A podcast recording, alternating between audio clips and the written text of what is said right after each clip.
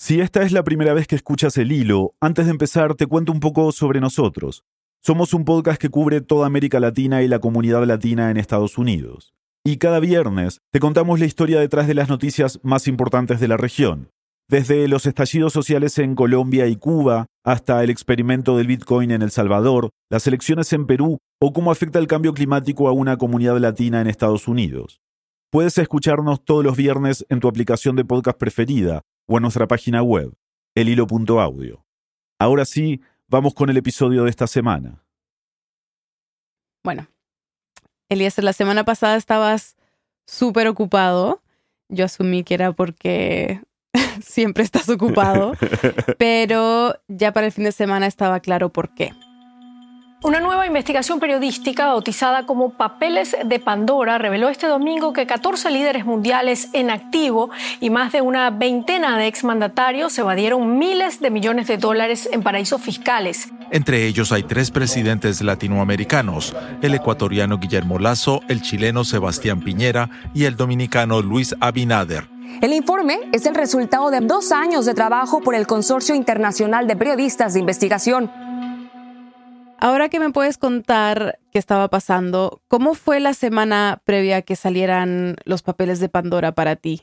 Eh, bueno, yo me incorporé en realidad, digamos, al operativo que estaba haciendo el país, a la investigación, la producción de textos y todo eso, muy al final. Eliezer Budasov, aparte de ser mi copresentador en El Hilo, es editor de proyectos especiales en el País América y el País México. Y la semana pasada ya era la última, ya estábamos en la recta final, fue una semana de muchas reuniones, de revisar una y otra vez los textos, había algunos que no estaban terminados, porque eso es lo que sucede también con una investigación así. Por ejemplo, a muchos personajes involucrados se le habían mandado cuestionarios, pedidos de declaraciones, y faltaba, digamos, en muchos casos esperar su respuesta, o si no respondían. Fueron días de de preguntar un montón de cosas para estar muy convencidos de lo que íbamos a publicar y sobre todo para mí de editor fue también de volver a preguntar un montón de cosas y de volver a dudar, bueno, de cada cosa que leía, digamos, ¿no? Desde que se publicaron los papeles de Pandora el domingo pasado, el país ha publicado decenas de artículos sobre revelaciones que afectan a México, Chile, Colombia, Ecuador, Brasil y Argentina, entre otros países de la región y del mundo. Y como editor y como alguien que no es experto en todo esto de las cuentas offshore, ¿cómo fue empezar a recibir artículos para editar sobre esto? O sea, me imagino que fue un poco abrumador. Eh, sí, sí era abrumador. Una investigación así habitualmente tiene un montón de términos muy específicos, un montón de estructuras y de operaciones muy específicas que uno piensa que va a hacer que el lector se pierda en el primer momento. Entonces hay mucho esfuerzo porque cada una de estas investigaciones, de estos reportajes, sean muy claros, digamos, ¿no? estás todo el tiempo preguntándote qué es lo que estamos contando y por qué lo estamos contando. En cierto modo es la misma pregunta que tenemos nosotros, solo que nuestro reto, claro, es contarlo en audio. A mí pasó en un momento que cuando estaba por el tercer texto, el cuarto texto, en un momento bajé a fumar un cigarrillo con Elías Camaji, que es uno de los reporteros del País México que investigó esto junto a Georgina Cerega y otra gente. Y yo le decía, es que estamos jodidos, ¿no? Le decía, voy por el tercer texto y de pronto te das cuenta que toda la gente que gana algún tipo de fortuna, toda la gente que tiene mucho más que el resto, saca su dinero afuera y es mucha gente.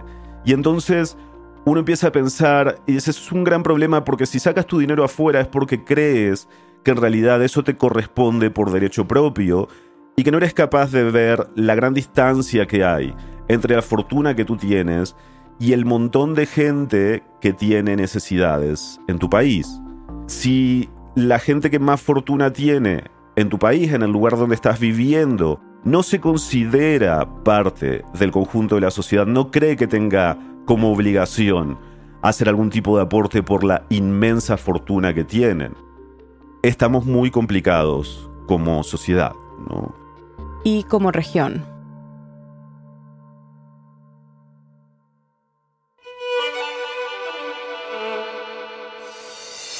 Bienvenidos a El Hilo, un podcast de Radio Ambulante Estudios y Vice News. Soy Elías Arbudazó.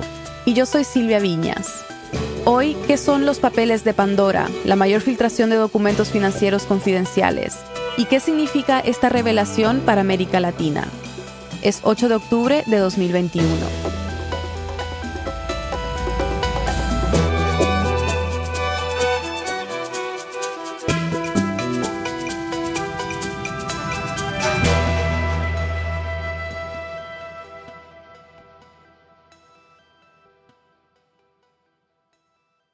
Empecemos por lo básico.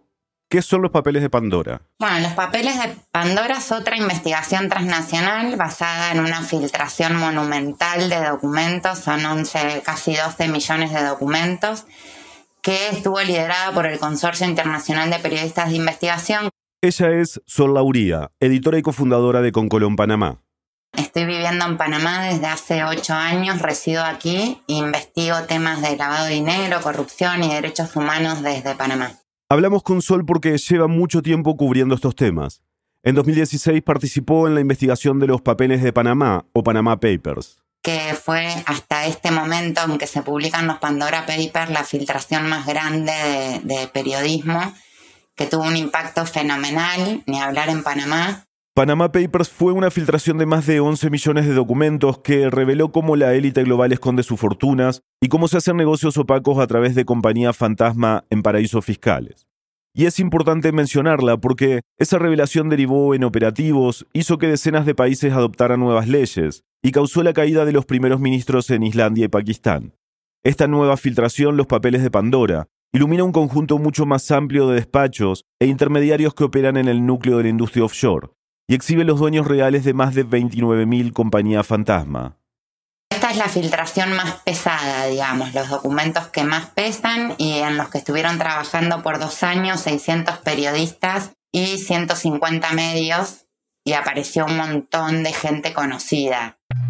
Son más de 300 políticos y funcionarios públicos. 14 jefes de Estado en América Latina, tres de ellos en activo, Sebastián Piñera de Chile, Guillermo Lazo de Ecuador y Luis Abinader de República Dominicana. Hay una lista de famosos. Como Shakira, Claudia Schiffer o Luis Miguel y Julio Iglesias. Una lista de futbolistas. Como Ángel Di María, el volante de la selección de fútbol argentina.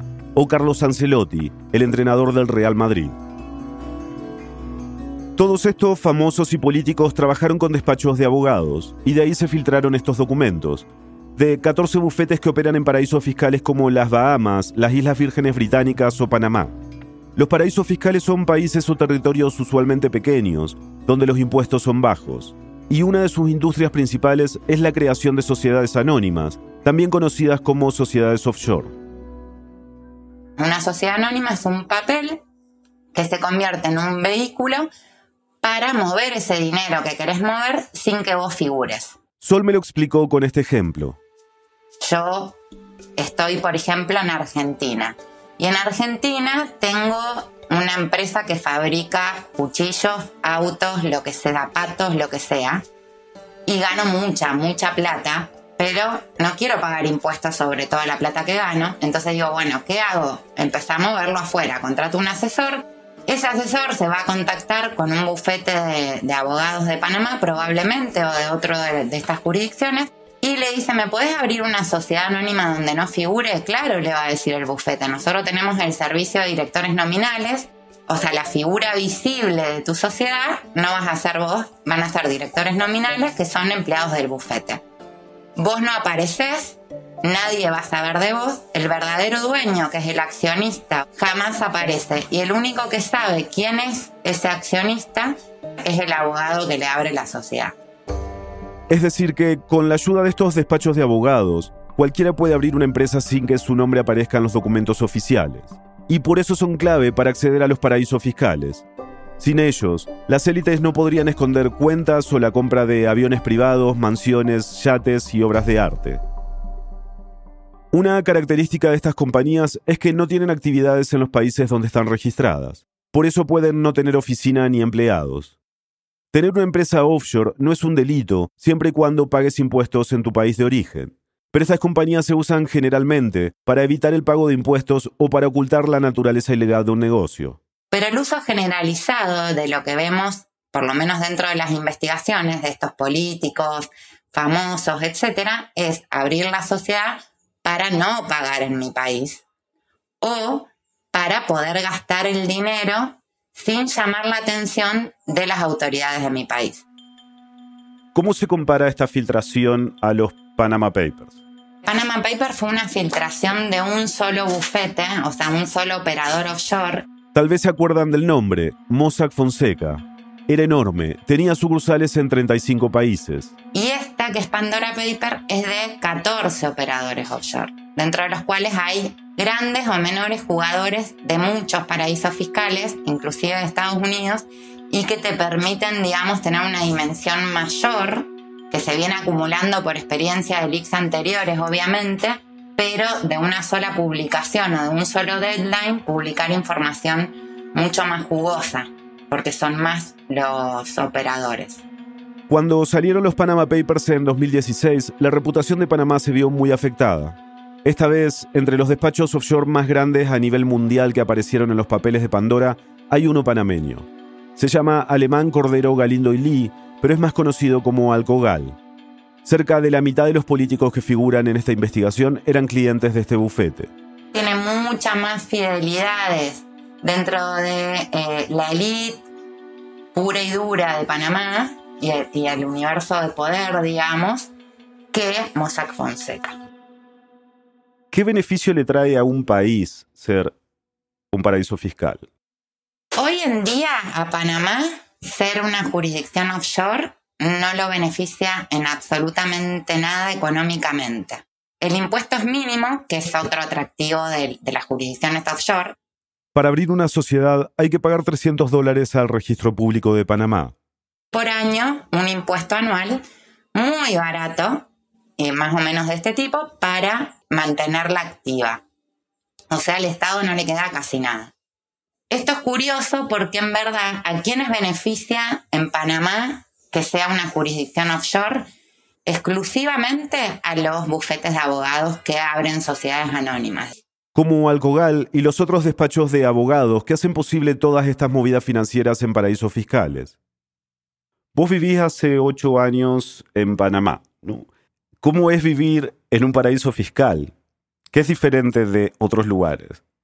Una característica que tienen muchos de los paraísos fiscales es que son paraísos terrenales al final y Panamá es espectacular en ese sentido. O sea, es una línea que une Suramérica con Centroamérica aplastada o aplaudida por dos mares, digamos. Podés desayunar en el Pacífico y merendar en el Atlántico, en el Caribe. Es realmente espectacular y tiene mucha diversidad cultural y demás. Pero la hegemonía cultural es esta, ¿no? Somos un país de servicio, el hub de las Américas, aunque haya un montón de otras personas que no se sientan identificadas con ese relato identitario. Y ese relato es el que más permea igual en defensa de la plataforma offshore y el que más se va esparciendo por redes sociales y por los comentarios en la calle y demás. Este relato al que se refiere Sol es el que las élites y dirigentes políticos intentan instalar cuando se publican reportajes sobre paraísos fiscales y fortunas escondidas. El que este tipo de filtraciones afectan a la soberanía del país, cuando a quienes afecta realmente es a los despachos que se dedican a esto y a quienes usan este tipo de estructuras financieras. Eso sucedió claramente cuando salieron los papeles de Panamá. Como si el discurso de interés de un sector chiquito hubiese permeado en toda la sociedad. Entonces, en ese momento el taxista, el, el bucero, el que manejaba Diablos Rojos, el que te atendía en la fonda, te repetía lo mismo que te repetía Ramón Fonseca, que era el dueño de Mossack Fonseca, el bufete sobre el cual se habían filtrado documentos. Entonces es esta estrategia de apelar a la defensa de la nacionalidad y la narrativa chauvinista para no hablar de lo que hay que hablar. Después de lo que has visto que ha salido publicado de los papeles de Pandora, ¿no? ¿Qué esperas que podría producirse con esta nueva revelación? Mira, em, los fiscos de todos los estados van a empezar a recaudar, van a poder recuperar mucho del dinero que se fugó y que no pagaron en impuestos. Eso pasó con Panama Paper, miles de millones fueron recuperados por los países. Y eso, en condiciones normales, supone un incentivo para disminuir la desigualdad en un montón de sitios. Digo, este, eh, el político que roba y, lava la plata a través de un paraíso fiscal, en vez de construir un hospital para atender en pandemia, ¿qué hace? Se compra tres edificios en otros países que son solo para él. Digamos, un caso paradigmático es Venezuela. Venezuela han saqueado el país a través de estas estructuras offshore. O sea, porque acá lo usan los, los ricos y millonarios de siempre, los nuevos, los socialistas, los liberales, los, los más o menos. Todos los usan, digamos. Eso por un lado. Por otro lado, seguramente se van a comprobar delitos y va a haber alguna de estas figuras mínimamente procesadas. Sol también ha visto cómo filtraciones anteriores han ayudado a la gente común a entender cómo funciona este mundo secreto que han construido los poderosos. Me contó algo que le pasó hace unos años cuando estaba escribiendo sobre esa primera gran filtración, los papeles de Panamá. Como son delitos que en general son difíciles de explicar o qué sé yo, es su plata, que haga lo que quiera, te decían. Er, era, era, era difícil a lo mejor de dimensionar. Entonces, cuando antes de publicar Panama Paper, que yo estaba escribiendo una nota, le pregunté a mis amigas en el chat de amigas de toda la vida, del colegio, de la infancia, che, si yo les digo lavado dinero, ¿ustedes qué, qué se imaginan? Y me decían dólares dando vueltas en una lavadora, colgados al sol. O sea, me empezaron a dar todas estas metáforas o alegorías, ¿no? De, del. Bueno, que no tenían nada que ver con el delito en sí, básicamente. Y si ahora les pregunto, entienden perfecto. Yo creo que, que el conocimiento acerca de este tipo de delitos que son complejos o raros o aburridos es mayor. Y por otro lado, un montón de gente que también me ha pasado está muy temerosa de usar estos instrumentos y estos vehículos para esconder dinero porque ven que los leaks son cada vez más frecuentes, entonces no quieren aparecer. Sol, esta mañana estaba conversando con Silvia que me preguntaba a mí por qué creía que debería importarnos una filtración como esta. Porque es mucha información, son muchos términos que no conocemos, puede ser un poco abrumador, ¿no? Vos has seguido de cerca filtraciones como esta y has trabajado en algunas de ellas. ¿Por qué crees que debería importarnos? Básicamente, mientras vos estás llamando a tu contador, sacando la calculadora para hacer números para pagar el alquiler, pagar los impuestos, mandar la plata a tu mamá en Argentina, llevar al perro o al gato al veterinario, pagar la escuela de tus hijos, tratando de cumplir con todo y te quedaste sin trabajo por la pandemia. Hay gente que debería estar trabajando para vos, políticos o gente que debería poner para el bien común, digamos, como empresarios. ¿Por qué? Porque la riqueza que extraen de un país o territorio tienen que devolver algo por los caminos que le construyen, porque sus empleados van a la escuela pública. En vez de ponerlo en eso, lo ponen en otro sitio, donde solamente se benefician ellos. Y sin ningún control. O sea, mientras a vos te llama el banco, te llama la autoridad fiscal y demás, a ellos no los controla nadie. Y es un mundo que crearon ellos, básicamente, para zafar de los controles que están obligados a cumplir y no ser descubiertos jamás en la vida.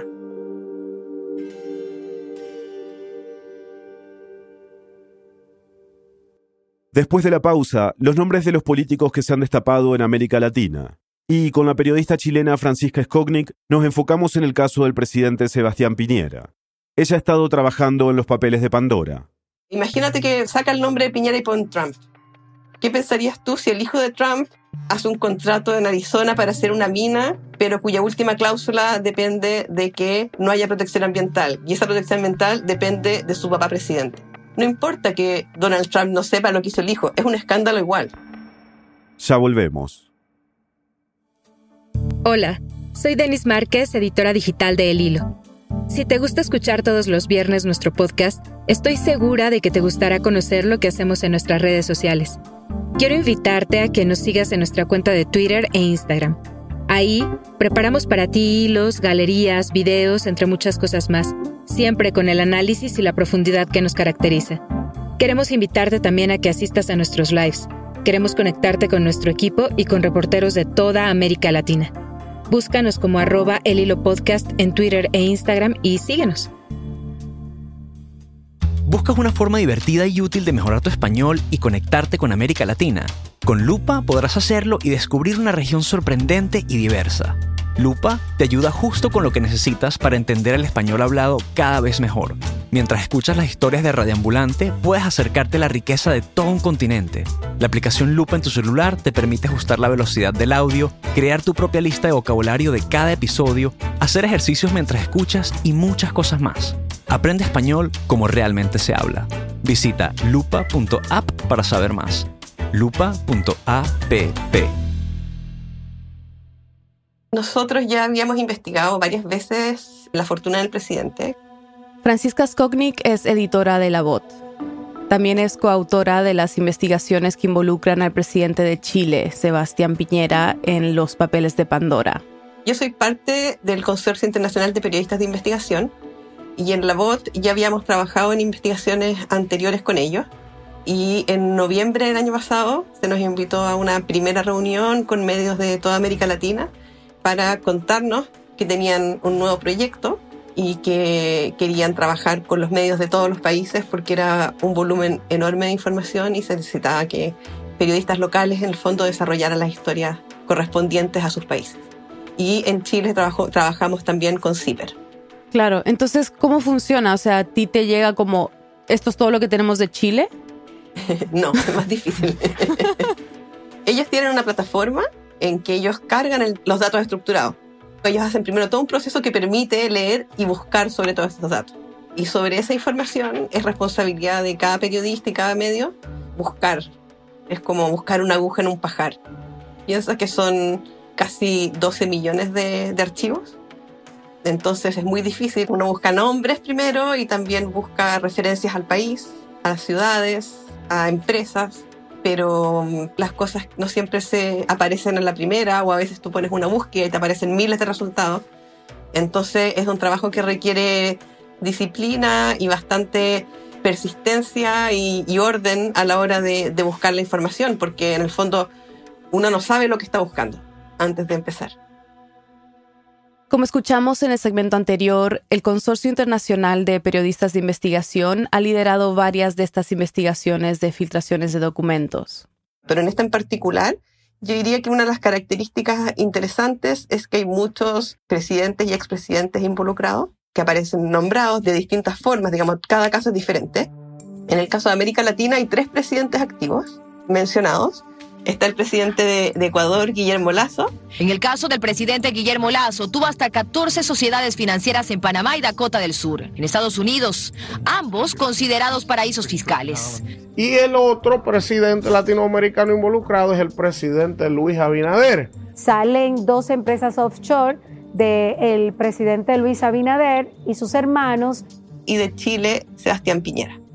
Todos ellos tienen o han tenido sociedades offshore porque tienes que pensar que estos documentos no son como sobre una fecha en específica, sino que abarcan un periodo de tiempo, algunos incluso en los 70, pero son más recientes la mayoría. Y entonces tú puedes a veces seguir la historia de estas sociedades, cómo se abren, cómo se desarrollan, cómo se cierran, dependiendo de, de la cantidad de documentos que haya. También hay otros 11 expresidentes involucrados, entre ellos los colombianos César Gaviria y Andrés Pastrana. Y es importante reparar en esto. Nos arroja luces de, la forma en que nuestros gobernantes manejan sus inversiones, digamos. Y también una característica de varios países eh, de América Latina, en algunos periodos al menos, que son las fortunas que manejan sus mandatarios. Yo creo que es importante recalcar que no, no el hecho directamente de tener sociedades offshore significa que haya un delito. En muchos casos no es así, pero sí el elegir estas jurisdicciones de baja o nula tributación habla de que se busca algún tipo de secreto o algún tipo de beneficio fiscal. Cuando vemos a tantos expresidentes, funcionarios públicos y pensamos como, bueno, ¿de dónde sacan ese dinero que están poniendo en estas cuentas? nuestros impuestos están involucrados en esto, ¿no? Salta esa pregunta, esa duda o ese miedo. Sí, yo, es, es un miedo comprensible y de hecho en algunos casos de funcionarios menores ahí o más bajos, digamos, hay antecedentes de, corrupción, pero te diría que, así como abuelo de pájaro, en el caso de los presidentes latinoamericanos al menos involucrados, los presidentes activos son presidentes que han sido empresarios y por lo tanto tenían una fortuna antes de llegar al poder, por lo menos en el caso de Piñera en Chile y de Lazo en Ecuador. Lo cual se transforma también en un problema difícil de manejar porque nuestras legislaciones en general son bastante débiles en el manejo del conflicto de interés. Por lo tanto, no en todos los países hay regulación específica respecto a cómo las autoridades que tienen sociedades en paraísos fiscales deben lidiar con ellas, eh, etc. Piñera es la cuarta persona más rica de Chile, según el ranking de la revista Forbes. Hoy su fortuna es de casi 3 mil millones de dólares. Es un tema que ha dado de qué hablar en sus dos mandatos. Es un empresario muy acaudalado y que arrastra una historia de conflictos de interés y de dificultades de manejar esos conflictos. Hay ejemplos de esto desde que asumió por primera vez en 2010. Ahí Piñera llegó a la presidencia siendo uno de los dueños de un importante club de fútbol, un canal de televisión y la aerolínea más grande del país. En medio de distintas polémicas relacionadas a esto, vendió su participación en esas empresas durante su primer año de mandato. Pero los medios nacionales siguieron investigando, y entre 2016 y 2017... Ya habíamos descubierto las sociedades en paraísos fiscales, distintos medios. Es irónico, porque un par de meses antes de que el primer medio hablara de una de sus sociedades offshore en Islas Vírgenes Británicas, Piñera decía esto en una conferencia en Ecuador. Yo creo que es muy importante que los paraísos fiscales desaparezcan. Quedó grabado en un video donde aparece sentado junto a quien lo invitó, el entonces precandidato presidencial Guillermo Lazo. Recordemos que Lazo también aparece en los papeles de Pandora. Porque muchas veces los paraísos fiscales se utilizan para o actividades reñidas con la ley y con la moral, como lavado de dinero o ocultamiento de dinero que provienen del narcotráfico o del crimen organizado, o muchas veces se utiliza para evadir impuestos. Cuando Francisca y el resto del equipo de los papeles de Pandora vieron que Piñera salía relacionado a sociedades en paraísos fiscales, no fue una sorpresa, pero había algo más. La novedad para nosotros fue algo que descubrimos bastante al final de la investigación, porque estaba muy escondido, que fue el involucramiento de sus hijos, a quienes él ha transferido gran parte de su fortuna, de sociedades vinculadas con sus hijos, entonces, en una compraventa de una minera que ha sido muy, controversial en Chile porque intenta construirse en una zona muy sensible ambientalmente, un hotspot de biodiversidad, le llaman los científicos. Esto es solo lo más visible. Esta investigación y los detalles que reveló han sacudido a Piñera y su círculo. Antes de entrar en los detalles, creo que es importante para los que no somos chilenos entender el contexto de esto, ¿no? ¿En qué situación estaba Piñera cuando se publicó el reportaje? Bueno, estamos llegando al final de su gobierno, que ha sido muy difícil. Y recuerda que Chile tuvo un estallido social que fue muy duro para su gobierno, en el que se tuvo que hacer un plebiscito para votar si es que se quería cambiar la constitución. Ya estamos en un proceso de asamblea constituyente, digamos, de convención constitucional, con un gobierno muy debilitado, que debió además lidiar con la pandemia en un momento de campañas presidenciales, donde todo está muy sensible, digamos. Eh, cualquier cosa puede ser tomada por cualquier candidato como un argumento político. En noviembre hay elecciones presidenciales, aunque por ley Piñera no puede volver a postularse. Sorprendentemente, por lo menos las primeras 24 horas, fue como una reacción muy fuerte de la opinión pública en redes sociales y de los políticos sobre este conflicto de interés. Y el presidente sacó una declaración al mismo día, en el fondo que se publicó el reportaje, insistiendo en algo que está en el reportaje, que es que él dejó la gestión de sus negocios hace 12 años, que él no sabía de nada vinculado a esta operación y que ya hubo una investigación sobre este tema y que él fue sobreseído. Para entender el caso de Piñera es importante que repasemos algunos detalles sobre el proyecto minero al que se refería Francisca. Se llama Dominga. Es una mina de hierro mayoritariamente y bueno, todavía no está construida. Es una mina que va a ser a rajo abierto en la cuarta región de Chile, en el norte, y que contempla además un puerto para exportar el mineral. Ambientalistas y expertos dicen que esto podría causar un daño irreversible a la Reserva Nacional del Pingüino de Humboldt. Esa área es ampliamente reconocida por el mundo científico por ser uno de los ecosistemas más ricos del planeta. La aprobación de Dominga lleva años en tramitación, avanzando y retrocediendo. La familia Piñera invirtió en el proyecto en 2009, el mismo año en que Piñera competía por la presidencia por primera vez. En esa época nadie conocía a Dominga. La familia Piñera Morel, digamos, los hijos de Piñera, se transforman en los principales accionistas con un 33,3%. Y los segundos mayores son la familia Delano, que, que es la familia de uno de los mejores amigos de Piñera. Carlos Alberto Delano. Más sobre él en unos minutos. En ese momento no se conocía realmente el potencial que tenía esa mina que se quería construir, digamos. Pero de a poco se fue descubriendo que sí es, una zona de gran potencial y es el propio Delano el que dice, le dice al resto de los socios, yo compro. Entre los millones de archivos de Pandora Papers estaba el contrato y otros documentos de esta transacción por un total de 152 millones de dólares. Y esa es una de las cosas que ha dado más que hablar en estos días. Y lo que dicen los documentos es que esa venta se realizó en las Islas Vírgenes Británicas se creó toda una estructura offshore para, para realizar la venta y el contrato contemplaba tres pagos. Y había una cláusula que decía que el tercer pago dependía de que no se impusieran restricciones ambientales para el desarrollo del proyecto. O sea, la última cuota se iba a pagar solo si la zona donde querían instalar Dominga no la declaraban como un área de protección ambiental. Algo que no era descabellado que sucediera porque en esa misma zona quería construirse una termoeléctrica y el presidente había convencido a la empresa de que tenía que bajar el proyecto porque había que proteger ese santuario ambiental. Entonces lo esperable era que lo protegiera legalmente, digamos, que no fuera una cosa de una negociación con una empresa. Y sus hijos firmaron este contrato, el gerente de las empresas de los hijos, digamos, en que el último pago estaba condicionado que no se pusiera una protección ambiental con el agravante de que la contraparte, o sea, el que estaba comprando la minera, era uno de los mejores amigos del presidente. Carlos Alberto Delano, que es todo un personaje, un hombre ya conocido en Chile. Delano fue protagonista de uno de los mayores escándalos de financiamiento ilegal de la política y de evasión tributaria en los últimos años. Fue condenado por evasión, pero su sanción fue una multa bastante grande y clases de ética. Y Piñera siempre es muy leal con sus amigos y siempre mantuvo su apoyo personal a él, más allá de, los delitos que se le imputaron, digamos. Los amigos son amigos, es lo que él dice. Y por lo tanto siguen siendo personas muy cercanas, sus familias son muy cercanas. Y eso complica la operación que estamos viendo, ¿no? No, no es un comprador cualquiera.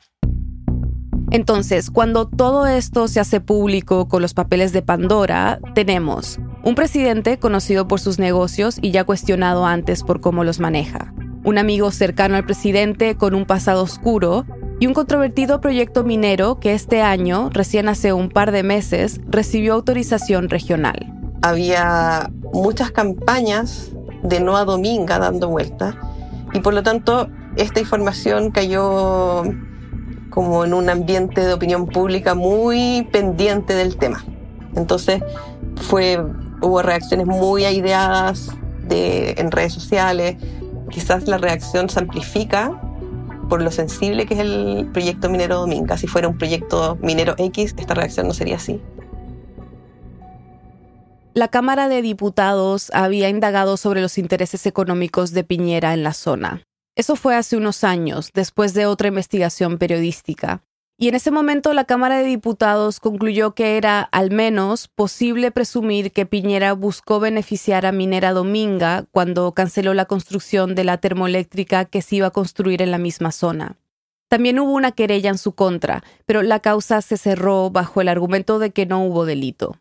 A esto se refirió Piñera para defenderse en una rueda de prensa este lunes. Me parece absolutamente inaceptable que se utilice una información ya conocida por la opinión pública, sobre la cual ya se pronunciaron sobre mi total inocencia los máximos tribunales de justicia de nuestro país. negó cualquier conflicto de interés y dijo que todo había sido investigado. Sin embargo, ayer se supo que la Fiscalía evalúa abrir una causa penal contra Piñera. Gracias a los papeles de Pandora, cayeron en cuenta de que el contrato original de la compraventa de Dominga nunca fue parte de la investigación que se hizo por este tema hace algunos años. Es que el presidente ha usado para defenderse durante estos días. Lo que a mí me llama la atención de esa declaración es el, énfasis en la legalidad. ¿ya? Nosotros no le imputamos un delito. De hecho, yo no sé si existe un delito en esta operación. Más bien tiene que ver con un conflicto de interés y la forma que uno espera que un presidente lo resuelva. Si asumimos que efectivamente él no supo de la firma del contrato, eh, no supo de esta operación, uno esperaría que hiciera una reflexión sobre la decisión que tomó el gerente de las empresas o sus hijos, que fueron los que estuvieron a cargo, de hacer algo así. Pero Piñera insiste que no maneja sus negocios hace 12 años y que no supo nada del tema. Francisca, entonces, según lo que me cuentas, no se sabe si hay un delito de por medio y tampoco es sorpresa que Piñera tenga sociedades offshore. Pero de lo que descubrieron ustedes, ¿qué fue lo que más te sorprendió? Dos cosas.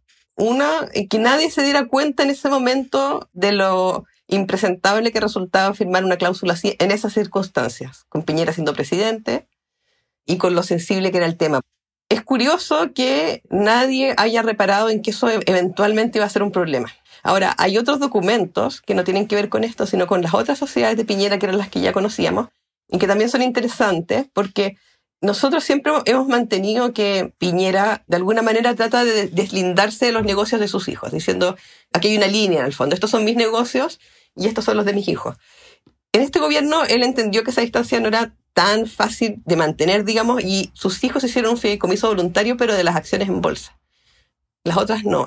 Francisca me explicó que eso incluye más que nada sus inversiones en la bolsa chilena, dejando fuera activos como las inversiones en el extranjero. Y lo que se ve en estos documentos es que ellos en su declaración de fondos en las Islas Vírgenes, cuando les preguntan de dónde viene el dinero que ustedes están depositando acá, ellos dicen, bueno, hay una donación de nuestro padre y el resto son en el fondo las ganancias de el holding familiar y mencionan las empresas que Piñera ha vendido a lo largo de los años, desde los 80 hasta los 2010, digamos. Y eso de alguna manera reafirma nuestra hipótesis, digamos que no hay una línea divisoria fuerte entre la fortuna de Piñera y la, fortuna de sus hijos, porque es la misma. Algo que queremos entender y que hemos estado preguntando varias veces en el episodio es muy básico, ¿no? ¿Por qué debería importarnos esto, filtraciones como estas?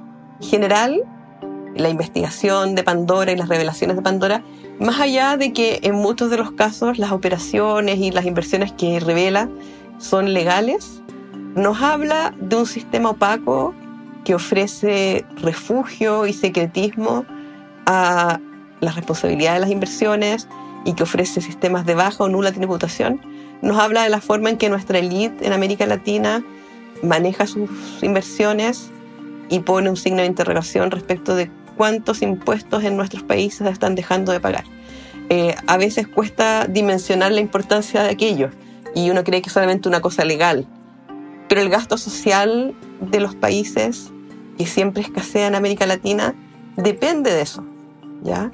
Y si los más ricos, el 1%, el 0,5% más rico de la población, no paga todo lo que corresponde por las utilidades y las ganancias que tienen, eso afecta directamente la salud, la educación y las políticas sociales en general. Las reacciones a los papeles de Pandora recién comienzan. En Chile, los estudiantes, que han sido los protagonistas de varios movimientos sociales, convocaron a una marcha por la destitución de Piñera para este 8 de octubre. Además, los diputados y diputadas de la centroizquierda acordaron presentar una acusación constitucional contra el presidente en los próximos días. Si sucede, Piñera sería el primer presidente chileno en enfrentar dos acusaciones constitucionales en un mismo mandato.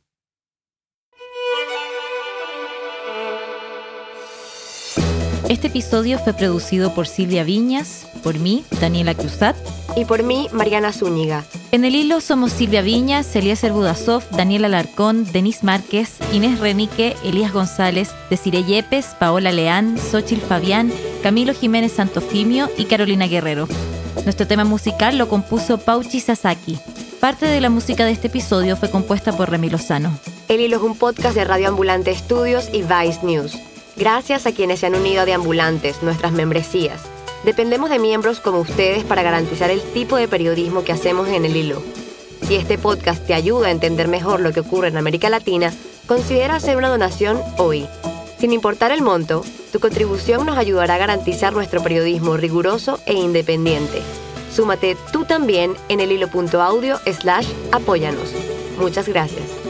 Y para estar al tanto de las noticias más importantes de la región y de cómo se desarrollan esta y otras historias que cubrimos, suscríbete a nuestro boletín en el hilo.audio slash boletín y síguenos en nuestras redes sociales. En Twitter y en Instagram nos encuentras como El Hilo Podcast. Gracias por escuchar.